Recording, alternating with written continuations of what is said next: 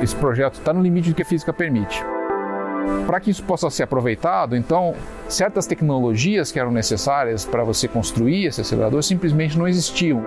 Eles permitem seguir as etapas seguintes, mesmo sem conhecer todos os resultados, mesmo sem saber se, se realmente vai ter um produto. A grande esperança para controlar a pandemia de Covid-19 é o desenvolvimento de uma vacina. Olá a todos! Vacina nacional contra Covid, lançador de satélite com sistema de navegação, despoluição de canal por meio de inovação.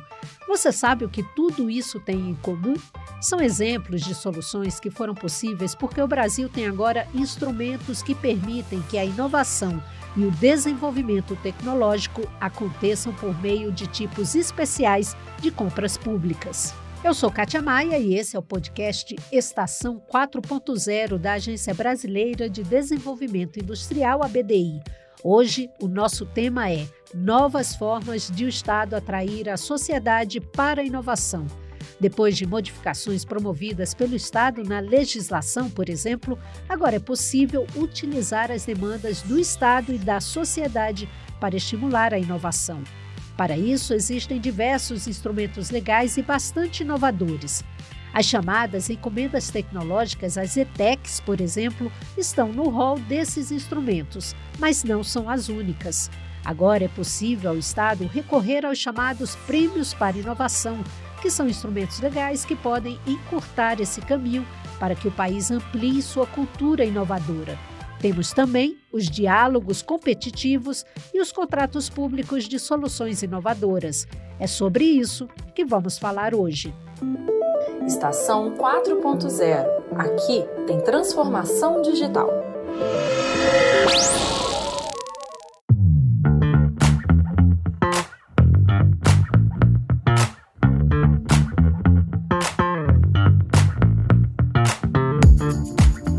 Nosso bate-papo de hoje está aqui com a gente a jornalista Fernanda Melazzo, da ABDI. Nós duas vamos conversar com o Felipe Cascais, também da Agência Brasileira de Desenvolvimento Industrial, e com o André Howen, economista, doutor, professor e entusiasta do tema. Olá, Felipe. Olá, André. Olá, olá. Olá a todos, tudo bem? Como vão? Ok, então a gente pode começar esse nosso bate-papo, né? Explicando é, para o nosso, para quem está nos ouvindo, né, o que são exatamente as ETECs. André, você poderia começar explicando para a gente? Bem, as encomendas tecnológicas, ou ETECs, e não se confunde com as escolas técnicas, tá? Porque é o mesmo, é o mesmo, uh, é a mesma sigla, né? As, as encomendas tecnológicas são compras especiais destinadas a resolver um problema cuja solução não existe no mercado. Então, é, o Estado, a administração pública em geral, quando vai adquirir é, um bem ou serviço, procura a existência dele, obviamente, no mercado. Mas existem situações em que a solução não está disponível. E é preciso que seja desenvolvida. Então, por exemplo, existia, existe a demanda por imunizar as pessoas contra, contra a Covid.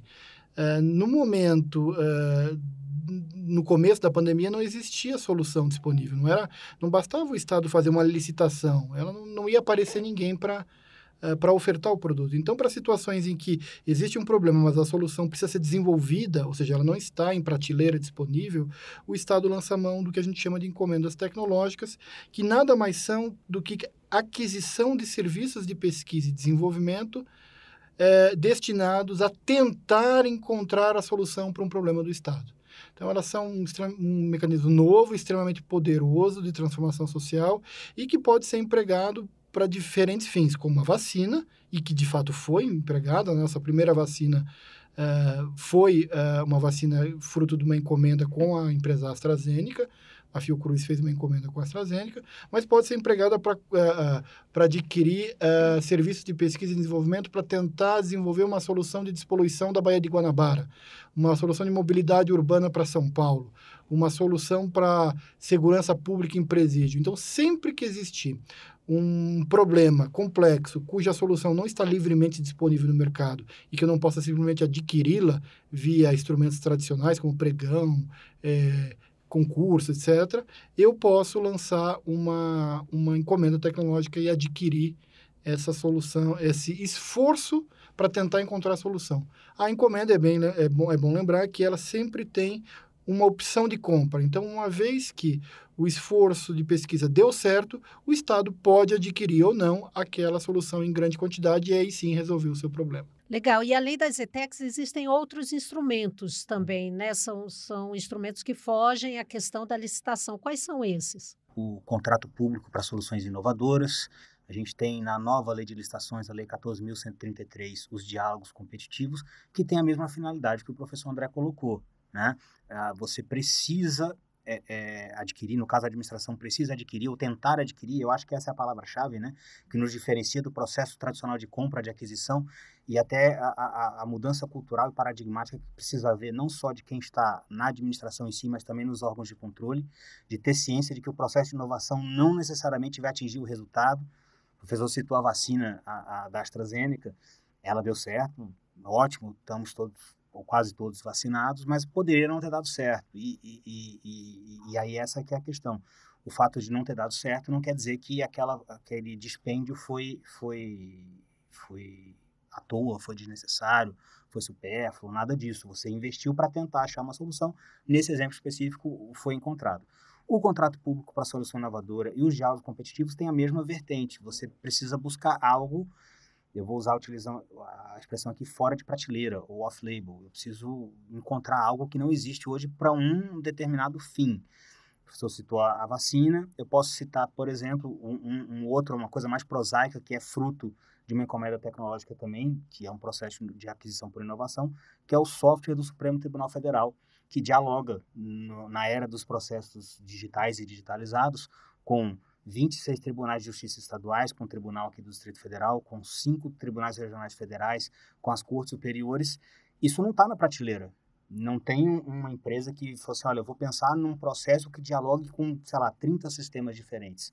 O Supremo precisou chegar numa instituição, foi, salvo engano, uma instituição, uma fundação de pesquisa da Universidade do Paraná, posso estar enganado, mas acho que foi. Foi a Fundação CERT de Florianópolis. Foi de Florianópolis passou perto. E desenvolveu esse programa totalmente específico, é, é, é quase personalizado para aquele problema que a corte enfrentava. Então, assim, é, é, são esses os instrumentos que a gente tem, né? O, o, as encomendas tecnológicas, o contrato público de solução inovadora e os diálogos competitivos, todos com essa vertente de inovação, de processos inovadores que, eventualmente, a administração ou entidades como a BDI, que não integram a administração, mas que atuam ali muito próximas e conjuntamente, é, precisem para desenvolver suas atividades institucionais. A gente pode dizer que esses novos instrumentos, por exemplo, representam um salto e um ganho no processo de contratação de inovação pelo Estado?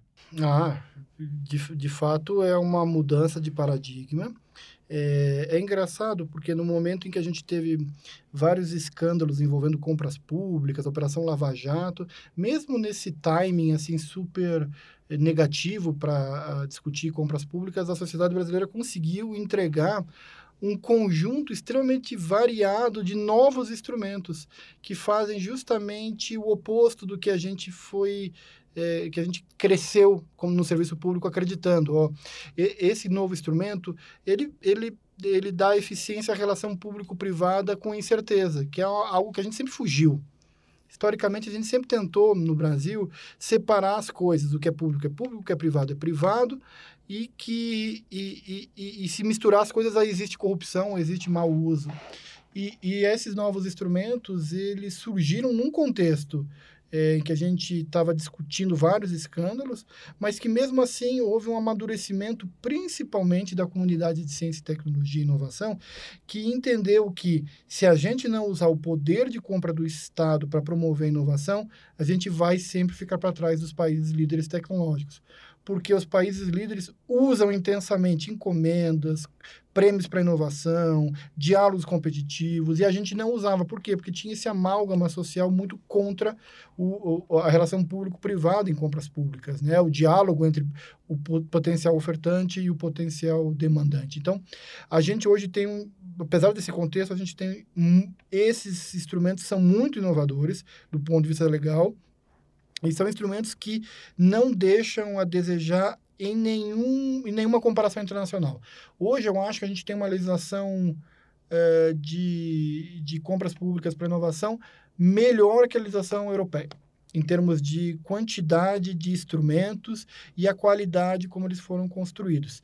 O que a gente tem um gargalo hoje é a é, capacitação e treinamento. Então, a gente tem é, a gente tem já uma comunidade de prática e o HubTech ele vai ele vai nesse sentido para resolver esse problema, aumentar a comunidade de prática no Brasil. O que, que é a comunidade de prática? Quem usa, quem oferta, é, quem estuda, os operadores do direito. Então, a gente está crescendo essa comunidade de prática, mas ainda falta muita capacitação para poder usar esses instrumentos. Porque, de novo, a gente foi treinado para usar o pregão e evitar o máximo de contato com o fornecedor.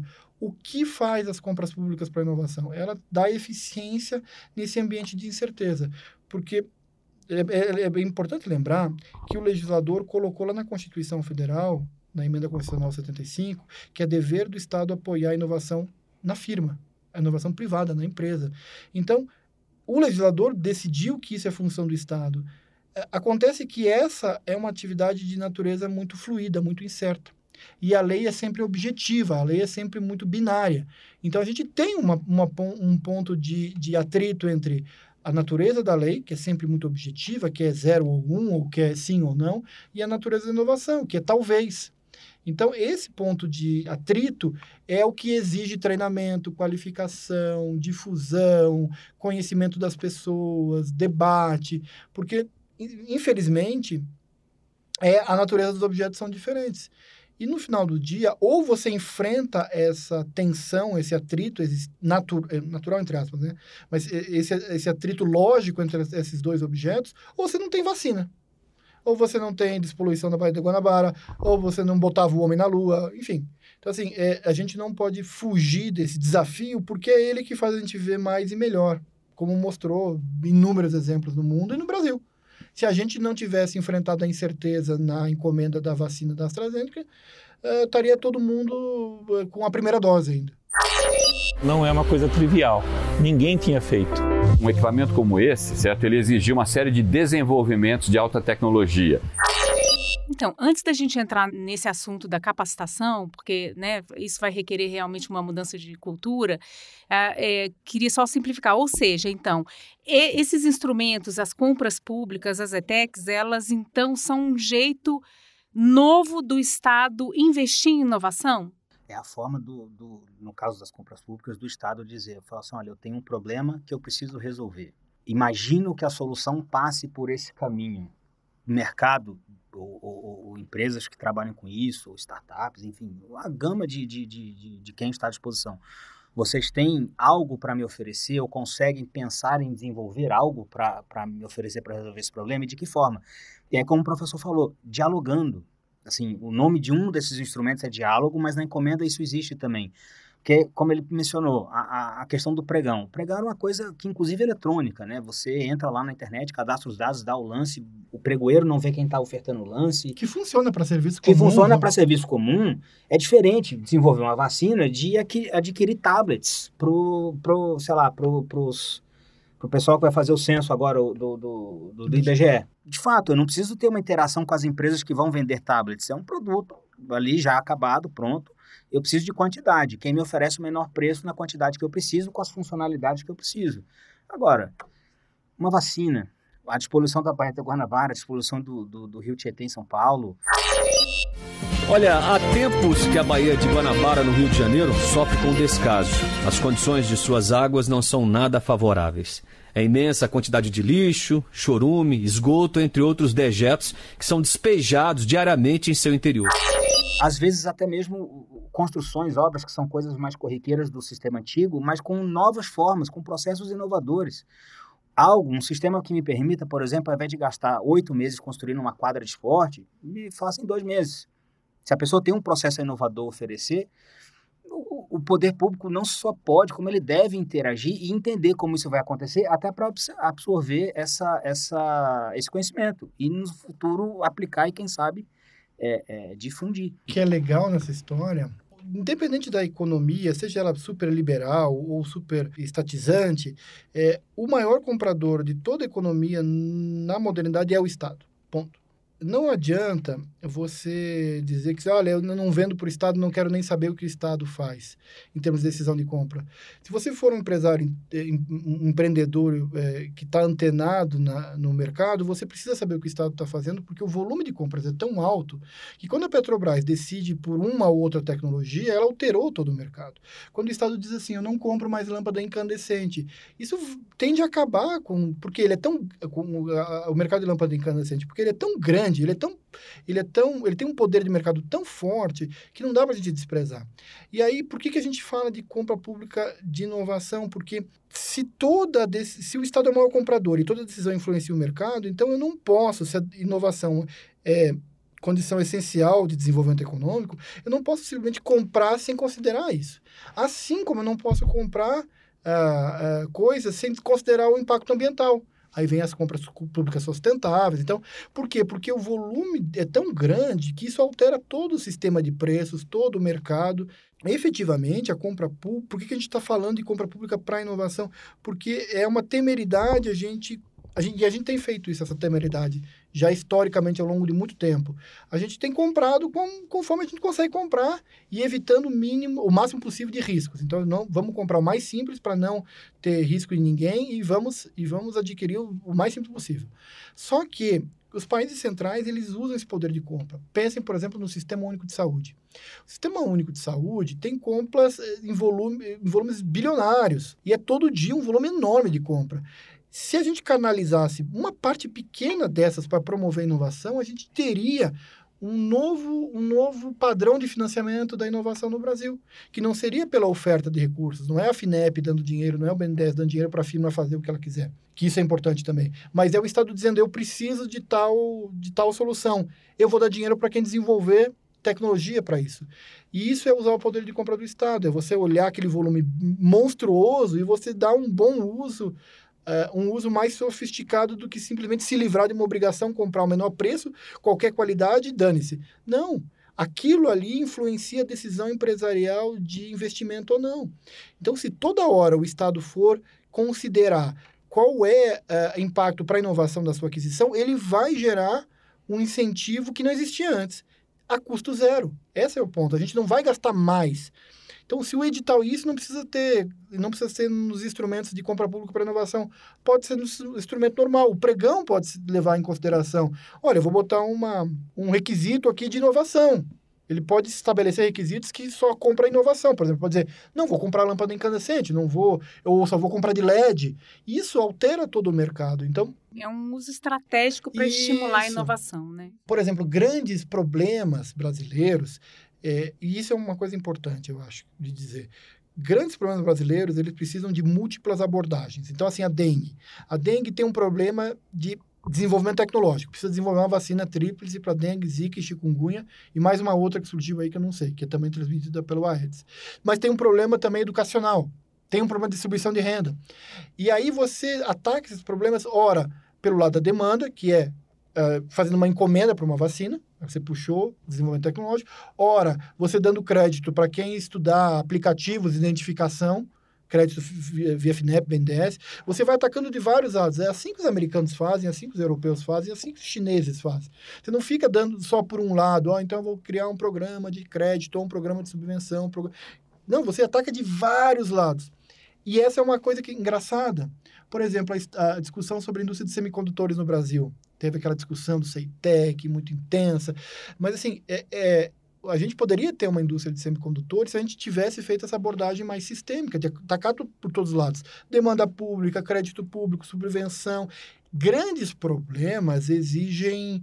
É, geralmente, grandes problemas têm uma solução simples e errada. Pois é, e esses instrumentos seriam permitem isso, né? Nessa pulverização de atacar de várias isso. formas. Seria como mais ou menos a, a permissão para arriscar com a inovação em, vários, em várias caixinhas, por exemplo. Isso, é, é diluir, diluir o risco e você é aquele negócio, né? Eu dizia, grandes problemas sempre tem uma solução simples e errada. Grandes problemas exigem soluções complexas. E Normalmente mais de uma. Né? É, e mais de uma. Aí você ataca por várias frentes. Então, por que, que a gente, às vezes, não traciona na política de inovação? Porque você é muito pulverizado. É, muito, é, é, é uma frente só. Então, se o Estado usar a demanda, se der o crédito,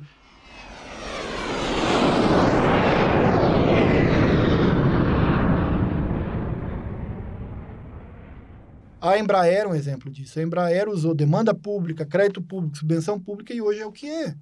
Então, e os países, as evidências históricas mostram que esse é o caminho. Agora, o Brasil está preparado para isso? Quer dizer, a gente fala muito, é uma mudança né, de, de abordagem, é o mindset que tem que mudar. A gente está preparado? O brasileiro está, ele consegue enxergar isso, né? Falando de para quem está aí para enxergar isso, ó, isso aqui, eu vou entrar nisso por uma ETEC, por um outro instrumento, porque cabe essa inovação. A gente tem isso, o, o nosso, nosso pessoal ainda não está aberto a isso? É uma opinião minha de que a gente precisa dessa grande mudança, mas em, em todos os níveis, desde o técnico que vai lá formular o, o, o, o problema, a solução, ou, construir a demanda, do agente político, tomador de decisão, que decide acatar o, o, o que o técnico está fazendo ali, e fala assim, ó, realmente, vamos lá, vamos, vamos, vamos, vamos fazer isso. dessa forma. Uhum. E principalmente no after, que é o controlador. Quem controla e aí a gente pode falar de vários controles, do, do, controle de contas, que são os tribunais de contas da União e dos estados e municípios, é, da Controladoria Geral da União, do Ministério Público, de entender aquele processo, de entender que você não vai mais fazer aquele procedimento meio cara crachá, checklist, assim, olha, é, tá aqui, sei lá, 10 mil tablets, tá aqui tantas cotações de preço, menor preço, nota fiscal, tal, não, sei, não, não é assim que funciona o processo de inovação. Então, assim, essa preparação precisa vir em todos os, os momentos e todos os, os atores dessa cadeia, todos desde o começo lá até a decisão e passando o final depois de, de, quem, de quem analisa, de quem vê se foi tudo certo tal, para poder entender. Falar assim, olha, o processo de inovação é diferente. São outras questões, outros aspectos a serem considerados, é, são outras formas de entender o sucesso daquela compra de um processo inovador. Às vezes o sucesso não é o objeto final pronto e acabado, e sim o processo que levou até ele, enfim, é, é, é nesse sentido. Como que essa mudança na, na, na, no investimento da inovação vai impactar a formação dos servidores públicos, agentes e tal, que tem que fazer, é, tem que trabalhar com isso, atuar nessa, nessa área? Acho que a, a primeira delas é aceitar e, e, acabar com aquele pensamento de nós sempre sempre fizemos assim, vamos fazer do jeito que a gente uhum. fez, que o jeito que a gente sempre fez sempre deu certo. Estar aberto, né? É, eu compro, eu compro o que eu preciso, geralmente pelo menor preço, normalmente também sem se importar tanto com a qualidade assim, uhum. é, mas não tenho problema com isso, né? O, o, o me desculpem o, o coloquialismo aqui, mas o meu CPF fica bonitinho no final, eu não tenho problema nenhum. Acho o, o, primeiro passo é esse, é, é aceitar a, a, mudança, aceitar o, o, a inovação, né? inclusive de procedimento, e a partir daí estudar, se qualificar, buscar entender como são os processos e, e, e, e perder um pouco do, do, do, receio que se tem de sair do, do checklist, de sair do, da coisa Eu acharia legal, o, um, eu tenho pensado nisso, mas eu não sei como operacionalizar, mas que esses instrumentos tivessem certificações especiais. Então, e essas certificações vinculadas a gratificações. Então, é, isso muda tudo. Então, o servidor é, um, é o pregoeiro. O pregoeiro, para fazer uma encomenda, um diálogo, ele teria que ter uma certificação nível 1, pode ser dado pela ENAP, pela BDI, pelo SEBRAE, sei lá, qual instituição. E aí, essa certificação garantiria uma gratificação de comprador especial. Levaria a uma, uma, uma abordagem mais, mais ousada dele. Porque ele, ele conheceria o instrumento, ele seria remunerado para usar, ele diria, olha, esse aqui é um caso, não é um caso de pregão, é um caso de contrato público de solução inovadora, é um caso de encomenda. O que acontece é o cara tentar botar um triângulo num, num círculo. Então, ou seja, ele tem um problema, a solução não existe, mas ele tenta comprar via pregão. E aí dá deserto, não, não compra o que ele quer. Então, então se talvez a gente tivesse um sistema de certificação, os americanos têm isso, que assim, compras especiais exige uma certificação conferida por uma instituição idônea e você pode pleitear é, enquanto você tiver com a tua certificação em dia, não é assim, faz uma vez nunca mais. É, e sem, uma reciclagem você vai ganhando, você vai ganhando gratificações. Você tem gratificação nível 1, que é para certificação tal, depois nível 2, tal. ou seja, é, é, não precisa criar uma carreira de compras, eu não sei se. Eu, eu, acho que é mais fácil do que criar uma carreira específica de compras, criar uma gratificação específica vinculada à certificação. Agora, onde as pessoas se informariam sobre isso? O André citou no início da fala dele o HubTech. Seria por meio dessa plataforma? Eu queria que você explicasse melhor justamente o HubTech, porque ficou no meio da sua fala, para que a gente pudesse entender melhor o papel da plataforma. A ideia geral ali do HubTech, essa é uma plataforma é, para estimular uh, uma comunidade de prática. Então, assim, a gente surgiu. O que aconteceu? A, gente, a sociedade fez uma série de novas leis super inovadoras, super ousadas, mas que elas são é, muito diferentes frente ao que a gente foi formado nas nossas universidades na própria, na própria rotina administrativa do Estado. Então, é, foi preciso é, criar uma plataforma para primeiro, apresentar a existência dessas, dessas coisas. Segundo, para mostrar que é possível, é legal, é ético, é moral. E terceiro, para treinar as pessoas. Tá? Então, o Hubtech surge... O que, que tem lá? Lá tem, toda hora tem um vídeo novo explicando diferenças entre uma coisa e outra. Lá tem Lá tem artigos científicos, lá tem manuais, tem guias, tem guia do TCU, tem guia do IPEA, tem, enfim, tem uma enormidade de coisas, é, tem informações sobre cursos na área, e, e, e, aquilo ali acabou virando como um repositório, não é só um repositório, mas ele é um, ele é um farol, ele sinaliza onde é que está indo Uh, onde é que está indo as discussões sobre aquele tema. E as pessoas também podem mandar dúvidas. É, manda dúvida, olha, o que, que eu faço em tal caso? O pessoal do Hubtech responde. Que que, esse é o caso de ETEC, esse é um caso de CPSI, a gente também tem muito isso de responder. Então, ele virou meio que, meio que um, um local, um, por, um porto seguro para as pessoas que, que, que é, precisam usar esses instrumentos inovadores, porque a missão das instituições exige. Porque no final das contas não adianta. Você tem um problema, você tem a vacina. Não, esse foi o caso da vacina. Não tinha instrumento. E aí é, tiveram que se render, a, a, sociedade teve que se render às, às necessidades. É, mas vai chegar um momento que as pessoas vão ter que olhar o HubTech por obrigação do próprio controle.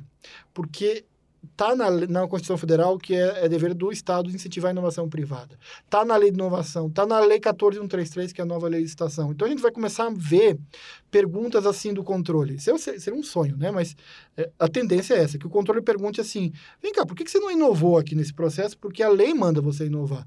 E aí você preferiu fazer um método tradicional, você sabia já, por experiência, que não ia encontrar a solução, mas você insistiu só porque era mais simples para você fazer. Então, a tendência é que a gente chegue nesse dia em que as pessoas vão ter que olhar para o Hubtech para cumprir obrigações do controle, de inovação exigidas pelo próprio controle, não é isso? O Hubtech é uma parceria da ABDI com. Ele surge primeiro com a parceria da ABDI com o IPEA, mas aí ele ganha corpo próprio e agora está cheio de gente interessada. Mas fundamentalmente ele. ele por que, que era uma parceria do IPEA?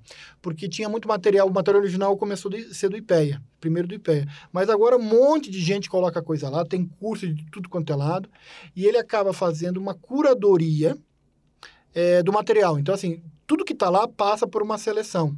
Então ele tem uma rede de, de gente, né? por exemplo, eu estou lá capitaneando essa rede, mas todo mundo é, tem uma rede grande que eu, que, que eu atraí e que as pessoas vão dando opinião sobre aquele material. Então o que se está ali é porque tem endosso técnico e é um bom material. Tá? Então, ele, mas ele, ele surge com essa parceria, porque tinha muito material do IPE, mas ele vai ganhando um corpo que as pessoas vão alimentando e, e as coisas vão acontecndo. À então, também que esse tema vai ganhando e, isso. maior relevância Tem muita coisa de lei de acesso à informação, que a gente consegue e, e coloca lá e, e, integralmente sobre o assunto, evidentemente. É, tem muito contrato de encomenda, tem, tem... E agora a gente está indo no Habitat, que é importante dizer que o Hubtech está deixando de ser só sobre encomenda e está começando a entrar em contrato público, solução inovadora, concursos para inovação, diálogos competitivos. Por quê? Porque a gente já está é, vendo a necessidade, a demanda. Porque às vezes o problema não é de encomenda, o problema é de um prêmio para inovação, um concurso para inovação. Às vezes é um diálogo competitivo, eles têm diferenças, né? E o Hubtech está explicando cada um dessas diferenças é, para os gestores públicos. O fato é o seguinte: hoje não tem mais desculpa para o Estado tentar achar a solução para um problema. Antes tinha.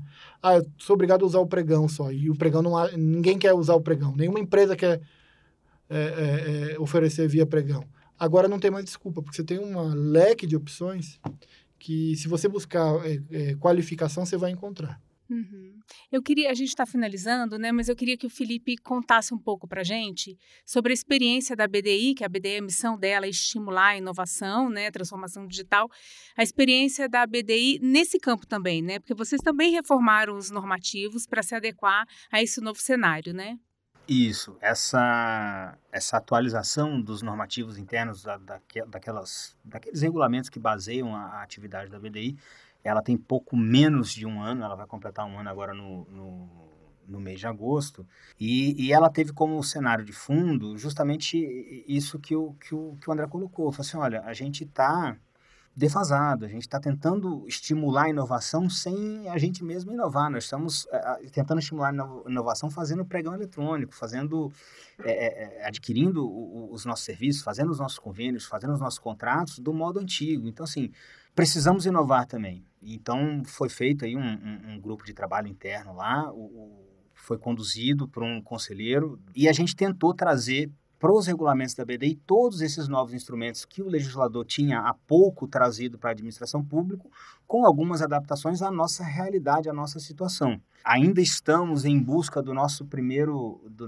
da nossa primeira encomenda, do nosso primeiro, na BDI não é contrato público de solução inovadora, é contrato de solução inovadora, porque nós somos públicos, é. carinhosamente chamado de CSI, CSI. A gente ainda está tentando desenvolver lá com, a, com, as nossas áreas técnicas a, a, o nosso primeiro, muito possivelmente ainda no primeiro semestre, a gente deva lançar o primeiro edital, não sei se de contrato de solução inovadora, não sei se de encomenda, mas a gente está em processo de formatação disso neste exato momento, em discussão com as, todas as áreas para a gente tentar fazer o nosso primeiro a partir dessa inovação dos nossos regulamentos. Legal. Bom, daria muito mais pano para manga aqui a nossa conversa sobre né, as encomendas tecnológicas, mas eu queria agradecer ao Felipe, ao André, também à Fernanda aqui por esse bate-papo. Obrigada, gente. Eu que agradeço. Obrigado, foi um prazer estar aqui, viu? Muito bom. E quer saber mais? Acesse o site do Hubtech, hubtech.abdi.com.br e acompanhe também as redes sociais da ABDI.